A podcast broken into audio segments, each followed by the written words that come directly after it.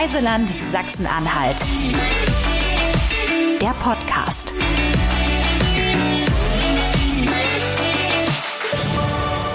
Ja, herzlich willkommen zu einer neuen Folge vom Reiseland Sachsen-Anhalt Podcast.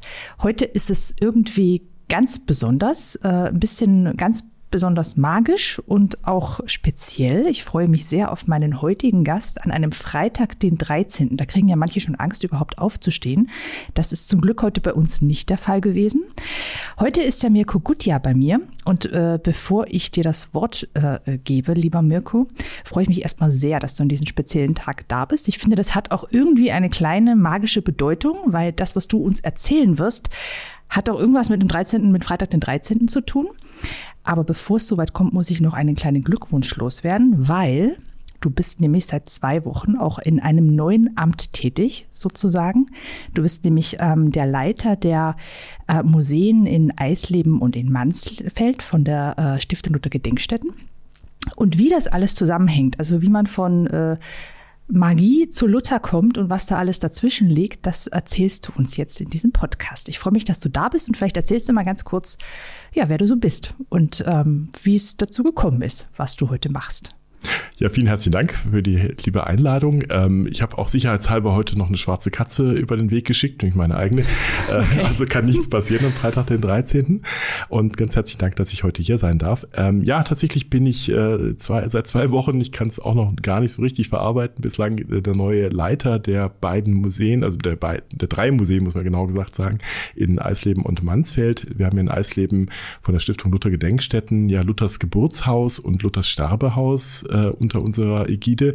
Und zum anderen haben wir ja in Mansfeld auch noch Luthers Elternhaus, das wir als Museum betreiben, sodass wir also gleich äh, drei Museen an zwei Standorten haben. Und wie gesagt, seit 1. Mai äh, darf ich diesen drei Museen vorstellen. Das macht schon jetzt großen Spaß und ich denke, das wird in der Zukunft auch so sein.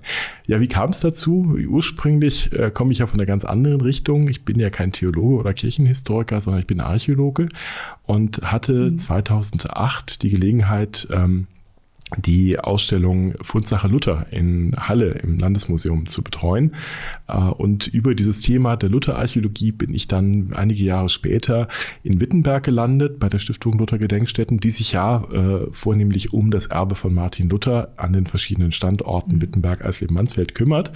Äh, und dort jetzt vor wenigen Tagen, wie gesagt, dann auch nochmal einen kleinen Positionswechsel eingetreten, nämlich ähm, jetzt bin ich auch federführend für die Geschicke der, der Häuser zuständig. Wie kam es dazu? Nun, ähm, das, das schließt sich nämlich ein gewisser Kreis. Ich hatte für das Landesmuseum damals 2008 ja diese Ausstellung betreut, in der es ja vornehmlich um die Archäologie an den Lutherhäusern ging. Mhm. In Mansfeld haben wir ganz spannende Dinge ausgegraben, die zum Alltag der Familie Luder, wie sie damals noch hießen, äh, gehörte. Also Luthers Kinderspielzeug haben wir gefunden oder zumindest Kinderspielzeug aus der Familie. Wir haben aber auch äh, einen kleinen Münzschatz gefunden. Wir haben äh, äh, einen, einen Griff eines Schwertes gefunden gefunden und vieles andere mehr. Und natürlich auch so übliche Dinge wie Küchengeschirr und Knochen und können damit einen ganz äh, besonderen und bislang noch nicht dagewesenen Einblick in die Lebensweise des jungen Martin Luther äh, ähm, einnehmen. Mhm. Und zum anderen natürlich ähm, können wir in, in Eisleben auch ein bisschen was sagen, archäologisch, denn da sind ebenfalls Funde gemacht worden. Da ging es aber vor allem um die Grundstruktur des Hauses, die, das ja im Original nicht mehr da ist, das Luther Geburtshaus. Aber da sind die Reste des originalen Hauses, das im 17. Jahrhundert abgebrannt ist, äh, wieder zutage getreten, sodass man da auch spannende neue Erkenntnisse hatte. Und über diese archäologische Beschäftigung mit Luther bin ich dann äh, sozusagen auch in der ähm, sozusagen äh, Ausstellung und in der Forschung über die Biografie Martin Luthers gelandet. Und das macht einen großen Spaß. Ich hätte es anfangs auch nicht gedacht. Ich dachte immer im Studium, naja, mit, mit Luther wirst du nicht so viel zu tun haben. Das ist ja nachmittelalterlich. Ich hatte damals noch gedacht, ich schaue mehr ein bisschen mehr ins Mittelalter, das war mein Steckenpferd. Aber mhm. dass diese Zeit, gerade diese Umbruchszeit vom Mittelalter zur frühen Neuzeit, so spannend ist und so viele Dinge noch zu entdecken sind, das hat sich jetzt in den letzten Jahren gezeigt. Wow, toll. Vielen lieben Dank erstmal für diese Einführung, auch so wirklich in, in dein total spannendes Tätigkeitsfeld, auch so, wie es dazu gekommen ist. Und ähm, was mich äh, auch ganz besonders freut, ich äh, denke auch, dass vielleicht der ein oder andere Hörer dich ähm, an deiner Stimme erkennt. Äh, du bist ja auch eine kleine Berühmtheit, wenn ich das mal so verraten darf vielleicht sogar eine große Berühmtheit. Ähm, dir folgen nämlich unter anderem mindestens 6000 Menschen auf Twitter. Dort bist du nämlich als der Butler unterwegs, hast doch einen eigenen Podcast. Und in diesem Podcast geht es, glaube ich, wenn ich richtig informiert bin, auch um das Thema Archäologie, oder? Erzähl mal, was ist denn so spannend an der Archäologie, dass man darüber einen Podcast füllen kann und auch noch so viele Menschen damit begeistert? Ja, das äh, überrascht mich bis heute, wie viel Erfolg man damit haben kann. Äh, tatsächlich war das ein kleines Steckenpferd, das ich dann hatte, nachdem ich äh, ja gesehen hatte, ich gehe quasi von der praktischen Archäologie ein bisschen weg. Ich gehe jetzt quasi mehr in den, in den Ausstellungswesen mhm. äh, mit dem Wechsel nach Wittenberg. Da dachte ich, ja, irgendwo möchte ich aber gerne das Thema Archäologie äh, noch weiter im Auge behalten und habe deswegen äh, den, den Podcast Angegraben äh, begründet. Mhm. Einen archäologischen Podcast, ich habe damals festgestellt, lustigerweise gab es noch gar keine Podcasts zum Thema Archäologie und da dachte ich mir, da kann ich doch das Angenehme mit dem Nützlichen verbinden, nämlich meine, meine Freude an der Archäologie, an archäologischen Entdeckungen, mhm. äh, mit meiner Freude auch an Dingen, äh, die Dinge auch zu verbreiten, auch zu erzählen über solches, äh, solche Funde. Und zwar ganz querbeet, genau nach dem, was mir selber auch an Themen untergekommen war, was mich selber interessierte, über die Geschichte über äh, den Ötztaler Mann, also Ötzi, mhm. über ähm, Sonnensteine bei den Wikingern, mit dem die möglicherweise navigiert haben, über jetzt eine der letzten Folgen war ähm, äh, magische Tunnel, äh, also sogenannte äh, Erdställe, die es äh, in Bayern und Österreich ganz viel gibt, dem man überhaupt nichts weiß, wofür die gedient haben, noch nicht mal genau, wann die entstanden sind, wahrscheinlich mittelalterlich, aber eigentlich viel zu klein, als dass man da wirklich was Sinnvolles hätte machen können. Äh, also da, da äh, solche Themen begeistern mich immer wieder und ich bin sehr überrascht und erfreut, dass es eben so viele Menschen da draußen gibt, denen das auch so geht. Und damit, damit ein Podcast, äh, das kennt man bei Podcastern ja auch, äh, ein Podcast reicht nie, deswegen macht man auch gern mal noch einen weiteren. Deswegen habe ich noch einen zweiten angefangen, nämlich ähm, das geheime Kabinett und da geht es um Skurrilitäten aus der Geschichte. Also gerade so Themen, die sonst in Geschichtsbüchern nicht so häufig auftauchen, entweder weil sie für die Historiker zu banal sind oder vielleicht auch, weil sie ein bisschen anrüchig sind. So hatte ich mal über ähm, Margarete Link äh, einen Beitrag gemacht. Das ist eine, ähm, eine Transfrau im äh, 17. Jahrhundert gewesen, also mhm. völlig unbekannt, also relativ unbekannt jedenfalls, die äh, dann auch äh, sich als Mann äh, verkleidet, als Soldat in die Armee begeben hat, dann äh, gekämpft hat zum Teil, dann aber, weil sie mehrfach enttarnt worden ist, geflohen ist, unter anderem nach Magdeburg Hamburg gekommen ist, aber dann in Halberstadt einen Mann, eine Frau geheiratet hat, äh, als Mann ähm, verkleidet und das auch wieder aufgeflogen ist und sie da, dafür dann irgendwann hingerichtet wurde. Also ganz, ganz äh, spannende und eigentlich auch für, für aus heutiger Sicht äh, ganz nah an uns äh, ähm, stehende Thematiken, mhm. die äh, es einfach wert sind, nochmal beleuchtet zu werden. Und deswegen mhm war, war das für mich auch ein ganz wichtiger Punkt, diese Dinge auch mal zu erzählen. Die meistens auch sehr amüsant sind, diese Hinrichtung vielleicht jetzt nicht gerade, aber es gibt dann noch andere, andere spannende Themen, die ich habe, wo ich dann immer denke, das ist ganz wichtig und einfach ganz spannend um zu zeigen, die Menschen früher waren auch nicht viel anders als wir heute drauf. Die hatten mhm. Spaß an den ähnlichen Dingen, die hatten dieselben Probleme, die hatten vielleicht auch äh, ähnliche Lösungsansätze, die uns vielleicht bis heute weiterhelfen. Mhm. Und das mhm. führt sozusagen ein bisschen auch zum dritten Podcast, den ich ähm, im, sozusagen ein bisschen im Auftrag der Stiftung Luther Gedenkstätten gemacht habe. Ähm, haben wir unbezahlt gemacht, aber äh, wollten es trotzdem machen, nämlich in Begleitung der Pestausstellung, die ja vor kurzem zu Ende gegangen ist. Vor kurzem, ja, Februar ist jetzt auch ein paar Monate her schon wieder.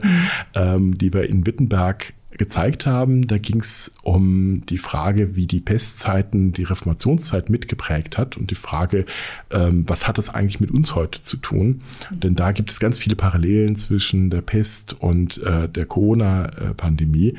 Natürlich nicht in der Tödlichkeit, nicht in der Art der Krankheit, aber in der Reaktion darauf. Und manche Dinge, die, wir, die damals eingeführt wurden, wie Quarantäne beispielsweise, wie Gesundheitszeugnisse, das klingt alles so modern, ist aber schon tatsächlich zu Bestzeiten ähm, umgegangen und äh, war auch damals schon thematisiert worden, bis hin zu Pestleugnern, die es damals gegeben oh, hat.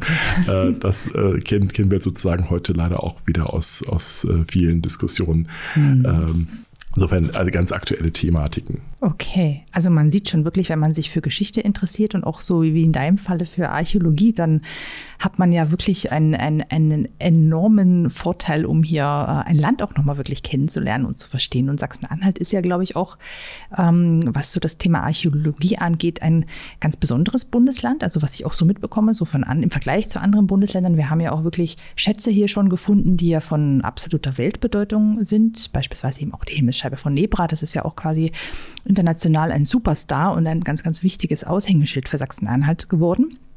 Haben wir da noch ein paar weitere Fundsachen, wo du sagst, boah, das ist schon fast die kleine Himmelsscheibe?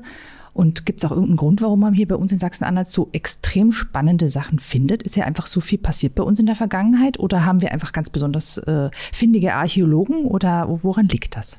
Ich glaube, ein bisschen was von allem. Zum einen äh, liegt es daran, dass wir hier an einer geografisch interessanten Stelle sind. Wir sind sozusagen an den Kreuzungspunkten ähm, zwischen äh, Mittelmeer sozusagen und, und Ostsee. Äh, da führte ein schon offenbar schon in Vorzeiten eine, eine Strecke lang. Äh, mein, mein Chef, mein damaliger Chef sagte immer, das Golditzer Kreuz ist sozusagen schon in der Steinzeit vorhanden gewesen, wenn man so will, denn da mhm. kreuzten sich so die Handels- und die Kontaktwege. Äh, und das lässt sich über die Archäologie Archäologie sehr gut feststellen. Und gerade dadurch, dass dieser Kreuzungspunkt genau in unseren Breiten ist, hier mitten in Sachsen-Anhalt, ähm, führte das dazu, dass sich hier auch natürlich sehr viele Dinge niederschlagen im archäologischen Kontext. Also dass wir hier sehr viel Bronzefunde haben, mhm. äh, dass hier offenbar auch dann äh, in bronzezeitlichen Machteliten äh, sich hier äh, manifestieren. Wir haben ja zum Beispiel diesen, diesen wunderbaren Fund von Neubingen auch im, ähm, im Landesmuseum für Vorgeschichte.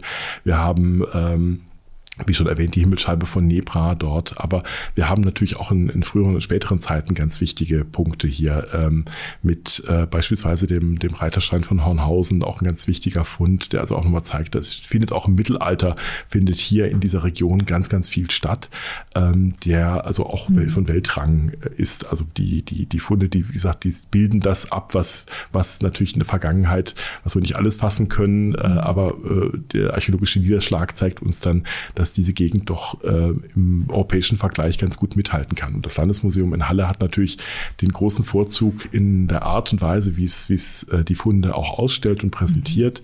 Mhm. Äh, ist das wirklich ein europäisches äh, Museum oder ein Museum von europäischer äh, Bedeutung, wenn sogar von Weltbedeutung. So in dieser Art, glaube ich, da gibt es ganz wenig weltweit, die das in ähnlicher Güte darstellen können. Also mhm. auch mit der, auch der, der Fülle der Funde. Also dass wir jetzt beispielsweise die Himmelsscheibe ans Britische Museum ausleihen, äh, das mhm. ist ja auch ein, auch ein Statement zu sagen, mhm. wenn selbst die Britische Museum das sonst nicht hat ähm, mhm. und das unbedingt haben will, ähm, dann ist das, das ist mal was ganz Besonderes. Absolut, ja, wirklich, absolut. Und ist ja selbst jetzt in, glaube ich, in, in der Populärkultur angelangt. Ich habe zufälligerweise neulich gesehen, es gibt, glaube ich, eine, eine Marvel, oh, jetzt werde ich mich wahrscheinlich outen, Marvel oder äh, DCU-Serie ähm, Moon Knight, äh, in der das äh, als Detail auftaucht. Das hat mir neulich mal zugeschickt, dass da die Himmelscheibe von Nebra selbst in die Hollywood-Kultur mhm. abgebildet worden. Also das ist natürlich auch ein ganz äh, schönes Zeichen, wie tief verankert jetzt sozusagen auch äh, so ein archäologischer Gegenstand in der Populärkultur der Kultur sein kann. Ja, und tatsächlich ja eben dann auch wirklich Sachsen-Anhalt hilft, äh, ein positives Bild auch äh, nach außen hin, äh, also ein sympathisches Bild eben vor allem abzugeben. Ja, ja also das ist wirklich ein absoluter, ein absoluter Glücksfall. Ähm, ich glaube, wir haben noch ein paar mehr Glücksfälle davon äh, bei uns äh, in Sachsen-Anhalt. Du hast vorhin ja auch schon, durchaus, ja, du hast vorhin auch schon so ganz leicht angedeutet, ja, dass wir, du beschäftigst dich ja auch in einem deiner Podcasts so ein bisschen damit, mhm. dass es ja ähm, auch ganz besonders magische Orte hier bei uns gibt oder ja, einfach auch, äh, wo vielleicht magische Dinge oder skurrile Dinge passiert sind, wo es vielleicht dann auch Ableitungen gibt, warum man an einem Freitag, den 13. irgendwie Angst hat, äh, einer schwarzen Katze zu begegnen. Kannst du uns davon auch ein bisschen berichten? Also so die Magie, die hier in Sachsen-Anhalt zu Hause ist? Ja, selbstverständlich. Ähm, einer der großen Funde, der sozusagen auch im Zentrum meiner Forschung gestanden hat, ähm, wobei, wie gesagt, Entdeckung wird natürlich äh, dann damals meinem Kollegen Arnold Muhl, war der Zauberring von Pausnitz und den habe ich dann praktischerweise auch heute mitgebracht, denn der hat bis heute eine bindende Zauberkraft. Er ist nämlich mein Ehering geworden, also zumindest eine Nachbildung davon, nicht das Original.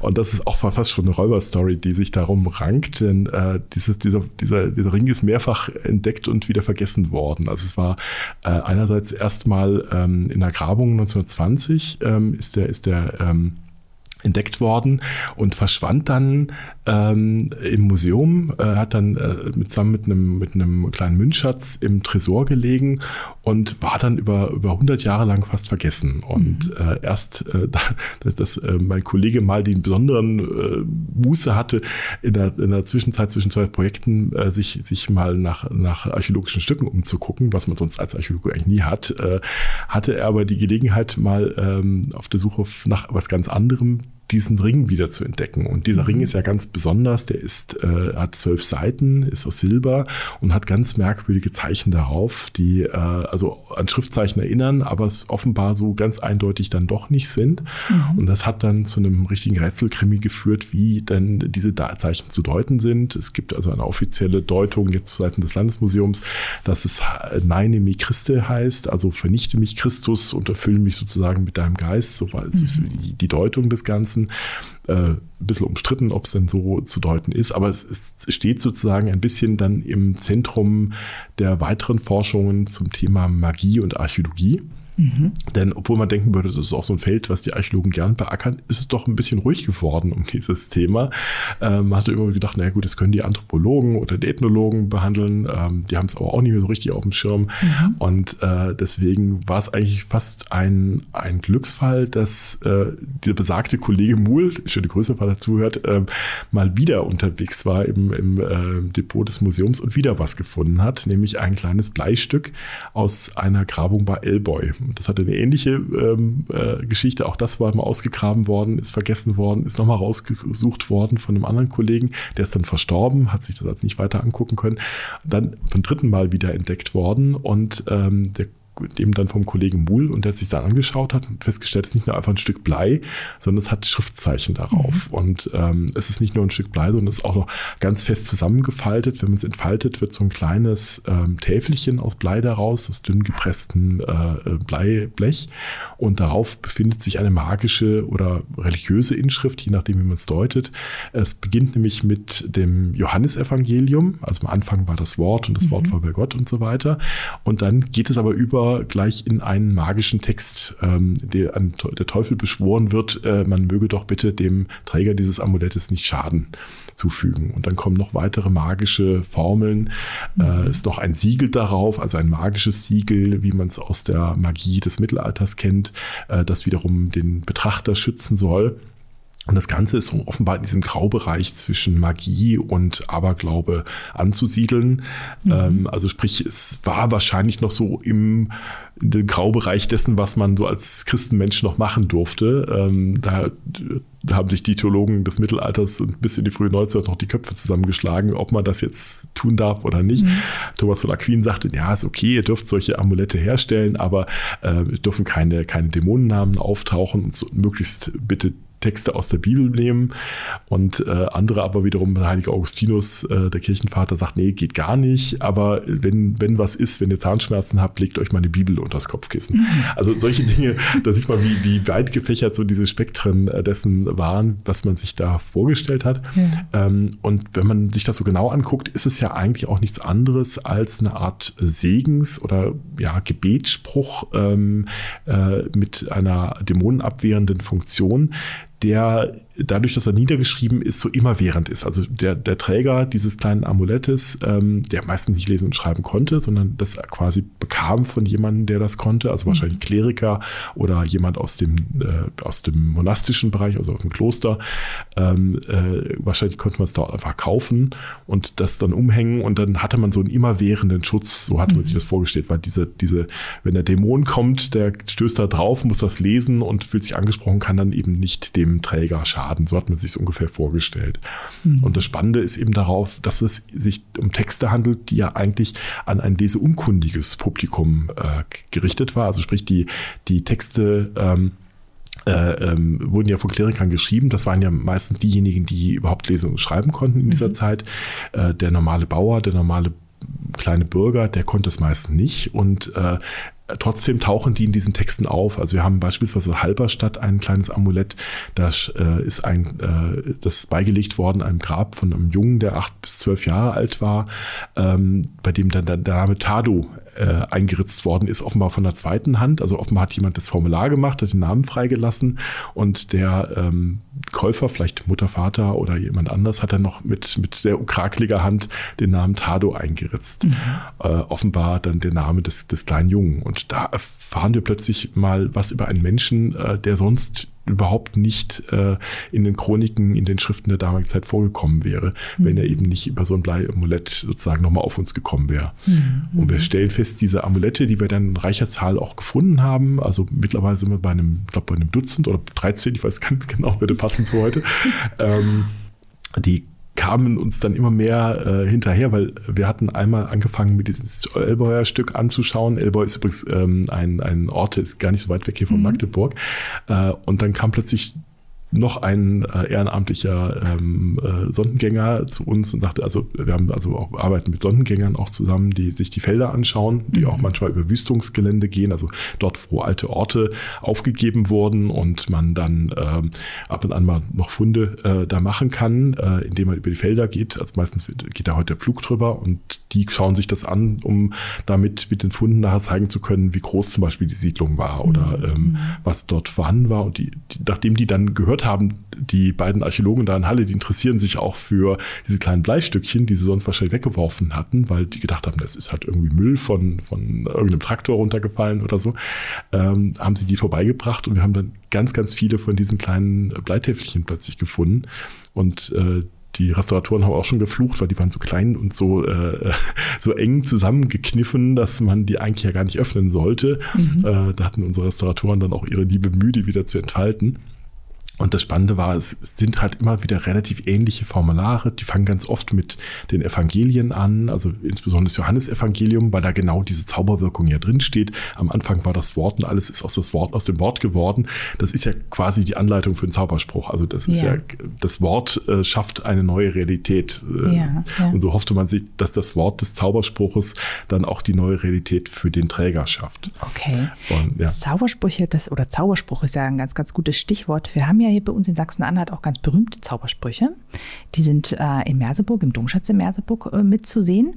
Und die sind ja so äh, bedeutend, ähm, dass die ja tatsächlich sehr, sehr gute Chancen haben, äh, in das UNESCO-Welterbe mit aufgenommen zu werden. Kannst du da ganz kurz erzählen, warum die das äh, auch aus deiner Sicht vielleicht schaffen sollten und warum du ihnen die Daumen drückst, vielleicht, dass Sachsen-Anhalt ein weiteres UNESCO-Welterbe äh, bald hat? Hm. Ja, die gehören natürlich auch mit zu den ältesten Zeugnissen der deutschen Sprache. Also sie sind althochdeutsch verfasst, wahrscheinlich so aus dem, aus dem 8., 9. Jahrhundert, je nachdem, wie man, wie man die datiert. Also die niedergeschrieben sind sie natürlich etwas später, mhm. waren wahrscheinlich schon mündlich in Gebrauch und kamen dann so als kleine Kritzelei sozusagen, fast also als Be Beisatz zu einem theologischen, äh, theologischen Abhandlung dazu. Äh, das ist ganz häufig der Fall. Das findet man äh, ganz häufig bei, bei ähm, späteren Theologen theologischen Werken, dass dann äh, Mönche Sachen noch aufschreiben wollten, die sie für erwähnenswert, für, für erinnerungswert hielten, die nicht unbedingt zu einem Kontext passen mussten. Mhm. Also beispielsweise hat man auch Listen mit, mit äh, Heilmitteln angelegt. Da tauchen dann zum einen Rezepturen für einen, für einen äh, Trank gegen die Pest auf und mhm. kurz danach kommt ein, ein Zauberspruch, der vor Hexen schützen soll und ähnliches. Also sowas gibt es, gibt es ganz häufig. Dass mhm. es hier auftaucht, ist für uns natürlich ein großer Glücksfall, weil eben wahrscheinlich dieses ähm, diese beiden Zaubersprüche noch aus einer vorchristlichen Epoche stammen, also zumindest von den Inhalten eher an vorchristliche ähm, Vorstellungen anknüpfen.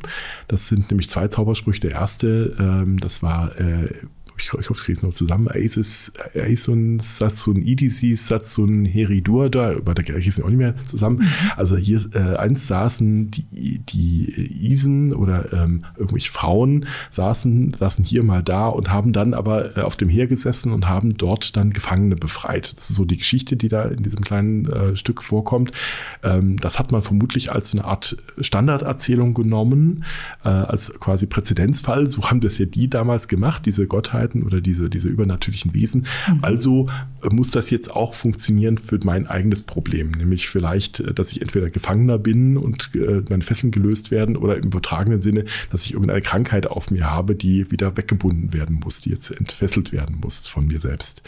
Ähm, das gleiche gilt wahrscheinlich auch für den zweiten Zauberspruch, nämlich ähm, äh, ähm, Balder Ende Wodan fuhren zu Holzin. Ähm, also ähm, auch da geht es noch ein bisschen weiter. Also Balder, der Gott Balder und der Gott Wotan ritten in den Wald. Und da ist dem äh, Balder sein, sein Fohlen, hat sich das für den Fuß verrenkt und dann kommen alle möglichen Gottheiten und versuchen, dieses, diesen Fuß zu heilen.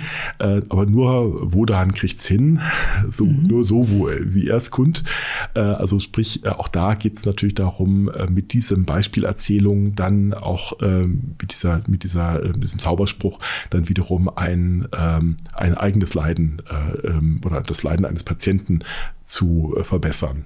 Und das ist natürlich etwas, was sich in den Zaubersprüchen immer wieder findet. Also die sind im christlichen Kontext fast immer positiv. Also es geht immer um eine Wiederherstellung einer vermeintlichen Ordnung. Also es soll wieder so werden wie vorher. Mhm. Wir sollen wieder gesund werden. Die Krankheit soll weg oder der Dieb soll wieder äh, das zurückgeben, was man weg, weggenommen hat oder ähnliches viel mehr. mehr.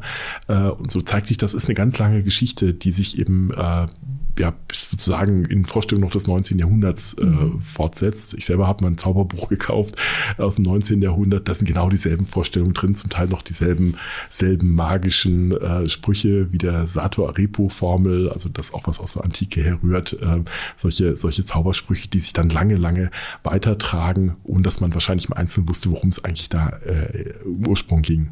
Spannend, spannend. Ja, und warum soll das Weltkulturerbe werden? Natürlich, mhm. wie gesagt, ist es äh, ein ganz, ganz alter äh, Zeugnis für die, für die deutsche Sprache. Mhm. Aber natürlich, äh, deswegen hängt es natürlich auch ein bisschen mit mir. Äh, es ist natürlich auch ein Einblick in eine, eine Zeit, in eine Vorstellungswelt, die uns heute fremd ist mhm. und deswegen natürlich auch ein, ähm, eine Weltbedeutung hat und was absolut Besonderes ist, ja? Ja.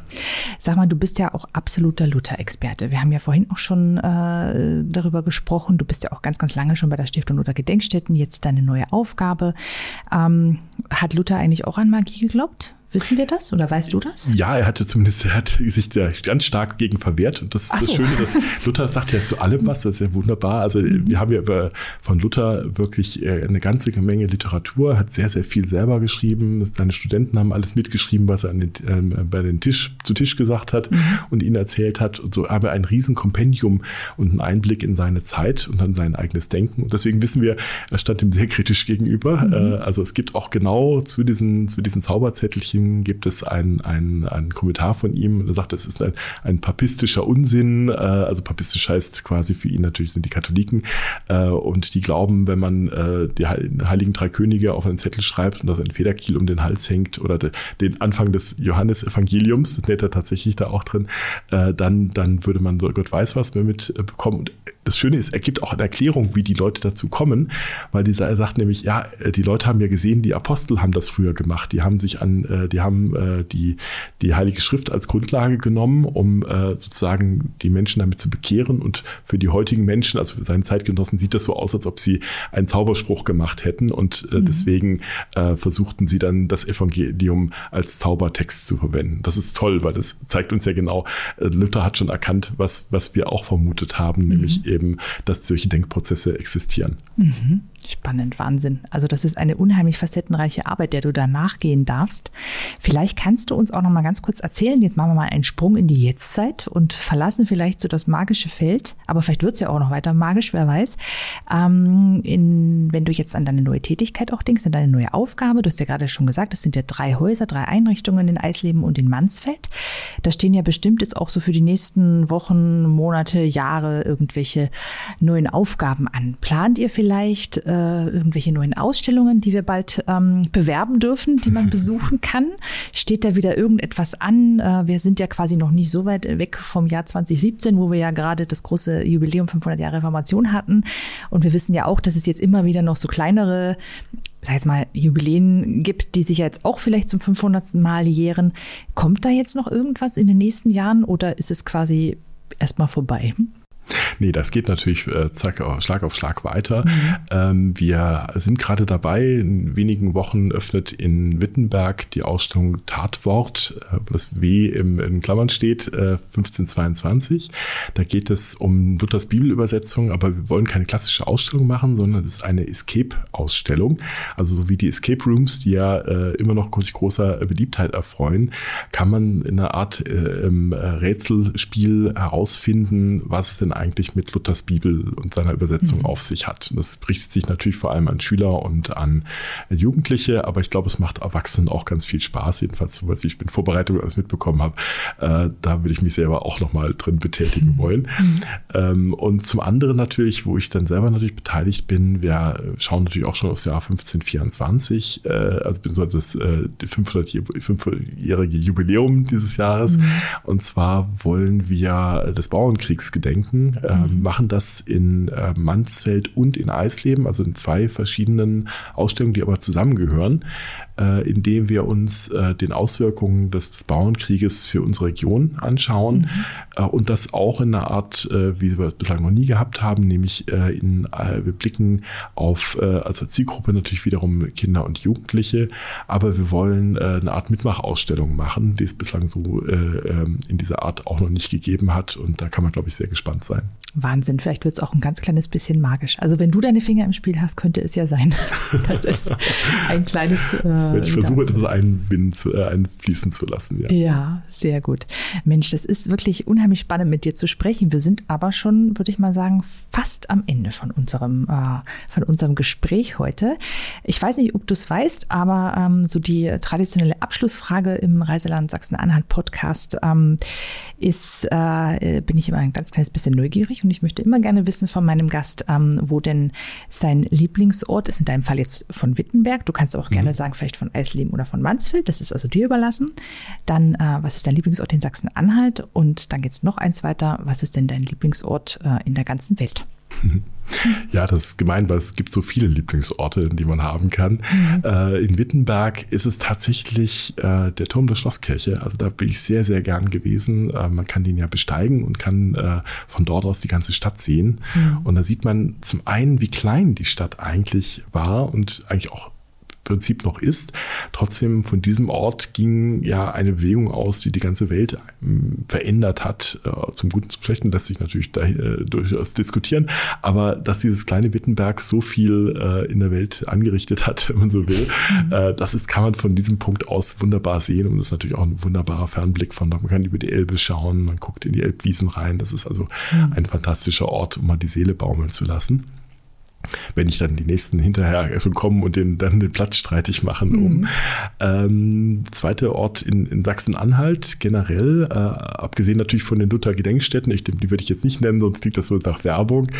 ähm, aber was mir natürlich, ähm, wo ich hier gerade auch in Magdeburg bin, der Magdeburger Dom ist natürlich fantastisch. Also das mhm. ist auch ein, ein wunderbarer Ort, ähm, der ja auch voller Archäologie ist. Ja, vor einigen Jahren sind ja da zum einen die Gebeine von äh, der Königin Editha geborgen mhm. worden worden, ähm, wo ich damals so ein bisschen hautnah noch am Geschehen war und durfte also auch schon in der Restaurierungswerkstatt mit reingucken und auf die auf den kleinen Sarkophag schauen, die Schrift mit entziffern, die drauf stand. Mhm. Äh, dann aber natürlich auch die Gräber von ähm, der Bischöfe Otto von Hessen und äh, natürlich noch besser für mich als Historiker natürlich ein Wahnsinn, äh, nämlich die, den, den Wichmann äh, leibhaftig gegenüberzustehen, von dem man Literatur, dem seine Quellen gesehen hat, dem man seine, seine Urkunden gesehen hat. Und dann, dann, dann hat man ihn da persönlich liegen. Ich glaube, das hat noch, die wenigsten Historiker hatten dieses Glück, dass sie mal sozusagen so eine Tuchfühlung mit ihren, mhm. mit den Gestalten äh, kommen, mit denen sie mal äh, ähm, äh, ja quasi auch tagtäglich gearbeitet hatten in ihrer Forschung. Das ist also fantastisch gewesen und ähm, das, wie gesagt, ist schön, dass die, dass diese, ähm, dass, die, dass diesen wunderbaren Dom, der natürlich auch ein fantastisches Monument äh, äh von Architektur ist mhm. und in seiner Weltbedeutung ähm, dann auch ein schönes Museum noch bekommen hat, das Otonianum, in dem man ja genau diesen Funden nochmal nachspüren kann. Mhm. Toll. Und ist weltweit, weltweit genau, ganz kurz noch zum Schluss, ja.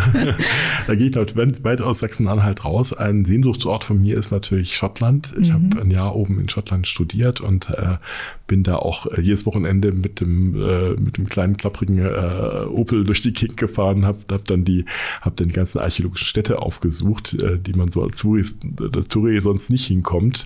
Also da gibt's ganz fantastische Orte. Donat als, als ein, ein Ort, in dem äh, keltische Geschichte geschrieben worden ist, aber auch äh, die ganzen Hebrideninseln, äh, also wo man die, die Seele wirklich einfach baumeln lassen kann. Mhm. Also was sind das Worte, so wie die Füße, die über, über, den, über die Klippe, äh, da habe ich auch schon stundenlang gesessen und dem, dem Meer zugeguckt äh, unter mir. Es ist also fantastisch schön und äh, da zieht es mich immer wieder mal hin. Toll, sehr schön. Mensch, ich danke dir ganz, ganz herzlich für diese spannende Folge. Das war heute wirklich, glaube ich, nochmal ganz besonders interessant, weil wir so eine ganz neue Facette von Sachsen-Anhalt kennengelernt äh, haben. Und ähm, ich wünsche dir alles, alles Gute für deine neue Aufgabe, für deine neue Tätigkeit, für deine Podcasts ähm, und ähm, viel Erfolg weiterhin eben auch bei deinen Forschungen, bei deinen Arbeiten. Und vielen lieben Dank nochmal, dass du bei uns warst. Und bis bald mal wieder.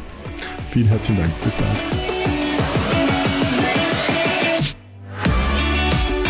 Reiseland Sachsen-Anhalt. Der Podcast. Folgt uns auf Facebook und Instagram oder besucht uns im Netz unter sachsen-anhalt-tourismus.de.